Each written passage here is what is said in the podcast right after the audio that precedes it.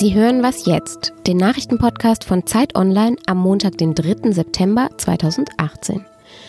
Wir sprechen heute über die Strategie der AfD in Sachen Chemnitz und über neue Visionäre beim Z2X Festival in Berlin. Zuerst aber die Nachrichten. Nach den Ausschreitungen in Chemnitz wollen heute zahlreiche deutsche Musiker ein Zeichen gegen rechts setzen. Vor dem Karl-Marx-Denkmal in der Chemnitzer Innenstadt treten die Bands auf. Angemeldet haben sich zum Beispiel die Toten Hosen, Kraftklub oder Feine Sahne Fischfilet. Das Konzert der Bands steht unter dem Motto Wir sind mehr. Gemeint ist mehr als die Rechten. Wie viele wirklich kommen, ist schwer einzuschätzen. Auf Facebook haben aber mehr als 140.000 Menschen immerhin ihr Interesse bekundet. Sechs Wochen vor den Landtagswahlen in Bayern kommen heute Spitzenpolitiker aller großen Parteien zum politischen Frühshoppen zusammen. Sie treten auf dem Volksfest Gillamos auf. Der bayerische Ministerpräsident Markus Söder wird die Redebühne eröffnen und für seine CSU werben. Anschließend kommen für die SPD die Vorsitzende Andrea Nahles und die bayerische Spitzenkandidatin Natascha Kohnen. Für die AfD kommt der Bundessprecher Jörg Meuthen. Die FDP schickt Spitzenkandidat Martin Hagen. Die Grünen schicken Cem Özdemir und Hubert Aiwanger vertritt die Freien Wähler. Redaktionsschluss für diesen Podcast ist 5 Uhr.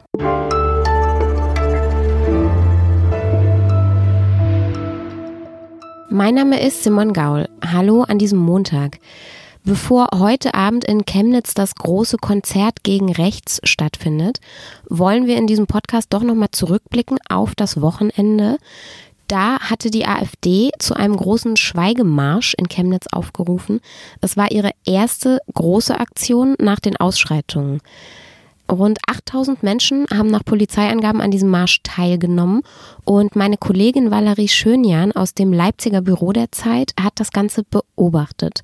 Ich spreche mit ihr jetzt über die Strategie der AfD in Bezug auf Chemnitz. Hallo Valerie. Hallo. Was würdest du denn sagen? Wie positioniert sich die AfD in dieser ganzen Geschichte? Also die AfD fährt die Strategie von Gewalt abgrenzen, aber eben nicht von den Gewalttätern.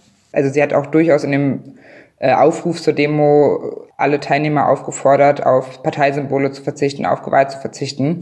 Ähm, das war eben auch ganz wichtig. Das heißt, sie nutzt so die die mediale Aufmerksamkeit, die gerade auf Chemnitz liegt, nutzt auch die Wut der Chemnitzer und nutzt aber auch die Gelegenheit zu sagen, ja, wir haben aber eben nichts mit den Hitlergrößen zu tun. Äh, das hat man eben auch am Samstag gesehen, pro Chemnitz, ähm, das rechtsradikale Bündnis, das auch die Demonstrationen, die am Anfang der Woche so eskaliert waren, angemeldet hatte, hat er auch an diesem Samstag wieder zur Kundgebung aufgerufen vor dem Marx-Monument und hat aber diese Kundgebung extra früher beendet und alle Teilnehmer aufgerufen, äh, zum AfD-Schweigemarsch äh, rüberzuziehen. Und soweit ich das beurteilen konnte, haben das auch äh, fast alle getan. Die AfD hat dazu nicht explizit eingeladen, die kooperiert nicht ganz offiziell mit dem Pro-Chemnitz-Bündnis, aber hat dann eben doch alle Teilnehmer mit offenen Armen empfangen und fährt dann eben die Strategie, ja, okay, wenn einzelne Leute Gewalt ausüben, können wir nichts dafür. Äh, das hat aber nichts mit der großen Masse zu tun und jeder einzelne besorgte Bürger ist bei uns willkommen. Apropos besorgte Bürger, Mitveranstalter war auch Pegida. Wie ist denn das Verhältnis AfD-Pegida inzwischen? Also früher hat sich die AfD explizit von denen abgegrenzt, aber jetzt scheinen die inzwischen mehr oder weniger verschmolzen. Genau, das war damals noch so Frauke Petri-Zeit. Also seit Frauke Petri aus der AfD ausgetreten ist, bewegt sich die AfD unaufhörlich auf Pegida zu. Am Anfang des Jahres beim Parteitag des Sächsischen Landesverbandes war Lutz Bachmann schon zu sehen. Das hat damals noch ein bisschen für Furore gesorgt. Und jetzt am Samstag ist Lutz Bachmann ganz selbstverständlich in der zweiten Reihe schon mitgelaufen. Pegida stand ganz selbstverständlich mit ähm, auf der Einladung. Das ist eben die Entwicklung, die man generell hier beobachtet bei den ostdeutschen Landesverbänden, dass die AfD sich schon immer ein Stück weiter noch nach rechts bewegt. Und es scheint ihnen ja auch nicht zu schaden. Nee, genau. Also die aktuellsten Umfragen sind, die CDU liegt irgendwie bei 28 Prozent, die AfD bei 25 Prozent, was ja auch interessant ist, eben auch nach diesen äh, Gewaltbildern, die da aus Chemnitz kamen. Also von linker Seite nach G20 sah das ja ganz anders aus für die äh, eher linken Parteien. Und das ist eben auch das, was wir hier merken, wenn wir mit Leuten ins Gespräch kommen. Also die haben, die AfD geht immer weiter nach rechts, aber es schreckt die Leute nicht ab.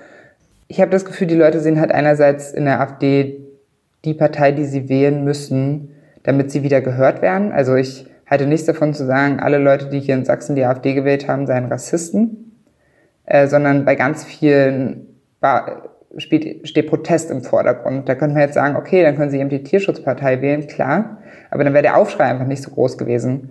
Gleichzeitig stört es die Leute eben natürlich auch nicht, das muss man auch so benennen, wenn die AfD immer weiter nach rechts rückt. Ich glaube, sie nehmen das in Kauf, weil sie das Gefühl haben, dass die AfD sich um sie kümmert, sich vor sie stellt. Also ich meine, was wir in den letzten Tagen erlebt haben, ist ja auch wieder ein pauschales Sachsenbashing, was ich vielleicht auch für kontraproduktiv halte dann in diesem Fall. Und die AfD ist eben die einzige Partei, die sich geschlossen vor Sachsen ge gestellt hat. Danke, Valerie.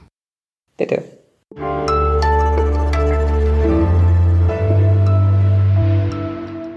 Und sonst so?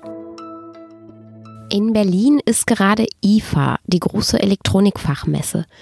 Da werden allerhand smarte Dinge vorgestellt und inzwischen gibt's ja wirklich alles, auch in Schlau, vom Kopfkissen, in das Sensoren eingenäht sind, die dann den Schlaf überwachen, über einen fliegenden Staubsauger, der die Partikel schon in der Luft abfangen will, bevor sie irgendwo landen, bis hin zu smarten Windeln.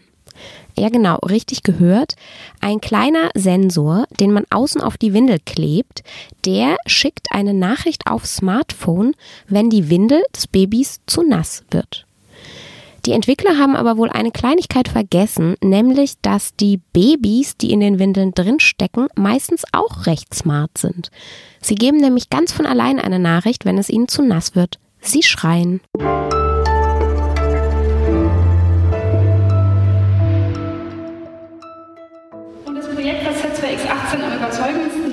Ist die Purpose Stiftung.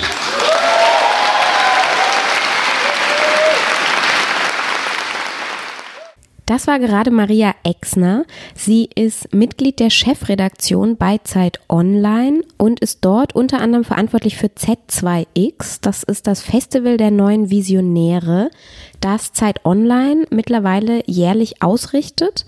Bei Z2X treffen sich Menschen zwischen 20 und 30 mit visionären Ideen, die die Welt und das Zusammenleben verbessern sollen, tauschen sich aus, diskutieren, bilden Banden, gründen Netzwerke. Das Festival fand am Wochenende in Berlin statt. Um die 1000 Leute haben sich getroffen und ich bin gestern Abend noch kurz vorbeigefahren und konnte direkt nach dem Festival mit Maria sprechen und mit Adrian Hensen. Adrian ist einer der Gründer der Purpose Stiftung, die, wie Sie gerade ja schon gehört haben, die meisten Stimmen der Teilnehmer bekommen hat und damit der Favorit der teilnehmenden Projekte war. Vielen Dank. Hallo Maria, hallo Adrian. Schön, dass ihr da seid, während die anderen draußen schon Feierabendbier trinken. Äh, Maria, ganz kurz aus Veranstaltungssicht. So, wie war Z2X denn in diesem Jahr? Also das dritte große Z2X war das größte. Wir waren 1000 teilnehmende junge Visionäre und es war wirklich unglaublich inspirierend und uns als Veranstalter trägt die Begeisterung der Teilnehmer durch dieses Wochenende und die hat wirklich bis gerade eben zum Finale angehalten. Ja, es gab auch wahnsinnig viel Applaus, den habe ich da unten auch gerade schon mitbekommen. Adrian, was genau hast du für ein Projekt mitgebracht? Äh, ich habe die Purpose Stiftung mitgebracht und zusammen mit meinen Kollegen mitgegründet. Was wir machen, ähm, uns geht es darum, eine Wirtschaft herzustellen, die wieder dem Menschen und der Gesellschaft dient.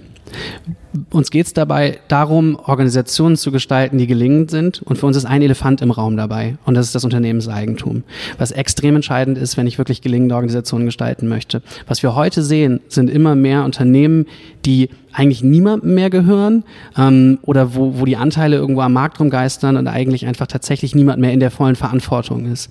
Was wir entwickelt haben, ist eine Eigentumslösung und ein Ownership-Hack, mit dem wir Unternehmen helfen können und sie dabei begleiten können, ganz einfach ähm, sich selbst zugehören, sagen wir. Auf Englisch sagen wir, sie sind dann steward-owned. Und ähm, wir glauben fest daran, dass wir dadurch ähm, eine Wirtschaft mitgestalten können, die wieder gesünder funktioniert ich glaube, wichtig dabei sind zwei Prinzipien im Kern. Diese Unternehmen, die sich selbst gehören, sind immer am Steuerrad. Ähm, sie selber haben die Stimmrechte darüber, was sie tun. Und die Gewinnrechte liegen immer beim Unternehmen. Das heißt, sie dienen der Sache und es geht nicht mehr darum, dass Gewinn das Endziel des Unternehmens ist. Also wenn ich das recht verstanden habe, dann wollt ihr die Wirtschaft revolutionieren und umkrempeln. Richtig? Ja, ich würde sagen, wir möchten ähm, Kapitalismus transformieren. Ich glaube sehr doll an die positive Kraft von, Kraft von Wirtschaft und Unternehmertum. Wir sehen aber heute häufiger, dass wir wie ein Verantwortungsvakuum wahrnehmen, dass eigentlich wirklich gesundes Unternehmertum häufig kaputt gemacht wird, dass Mittelstand aufgekauft wird, ähm, dass eben diese positive Gedanken ähm, plötzlich nicht mehr da sind. Und dafür braucht es Lösungen. Ich glaube, wir brauchen eine Wirtschaft, die uns als Mensch und Gesellschaft dient, um unsere auch heutigen gesellschaftlichen Probleme in den Griff zu bekommen. Klingt gut. Deine Purpose-Stiftung und äh, wir werden wahrscheinlich noch einiges davon hören. Und ähm, arg viel mehr Zeit haben wir jetzt auch schon gar nicht mehr. Maria, möchtest du noch irgendwas sagen zum Abschluss? Ich kann nur alle Leute zwischen 20 und 29 da draußen motivieren, das nächste Mal selber mit dabei zu sein und ihr Projekt oder ihre Idee bei Z2X vorzustellen. Wir gucken uns jede Bewerbung genau an und gerne auch nochmal auf der Website z2x.zeit.de alle Finalisten, also alle zehn Ideen, die heute auf der Bühne waren, anzugucken und zu schauen, was sind vielleicht Projekte und Ideen, die ich selber auch unterstützen will. Danke euch beiden. Jetzt könnt ihr endlich zum Feierabendbier. Tschüss. Ciao. Dankeschön, tschüss. Das war was jetzt für heute. Das war auch Z2X für dieses Jahr. Und wenn Sie mögen, gibt es morgen eine neue Folge unseres Podcasts. Mein Name ist Simon Gaul. Ich wünsche einen schönen Start in die Woche. Wenn Sie uns eine E-Mail schreiben möchten, tun Sie das an wasjetzt.zeit.de. Tschüss.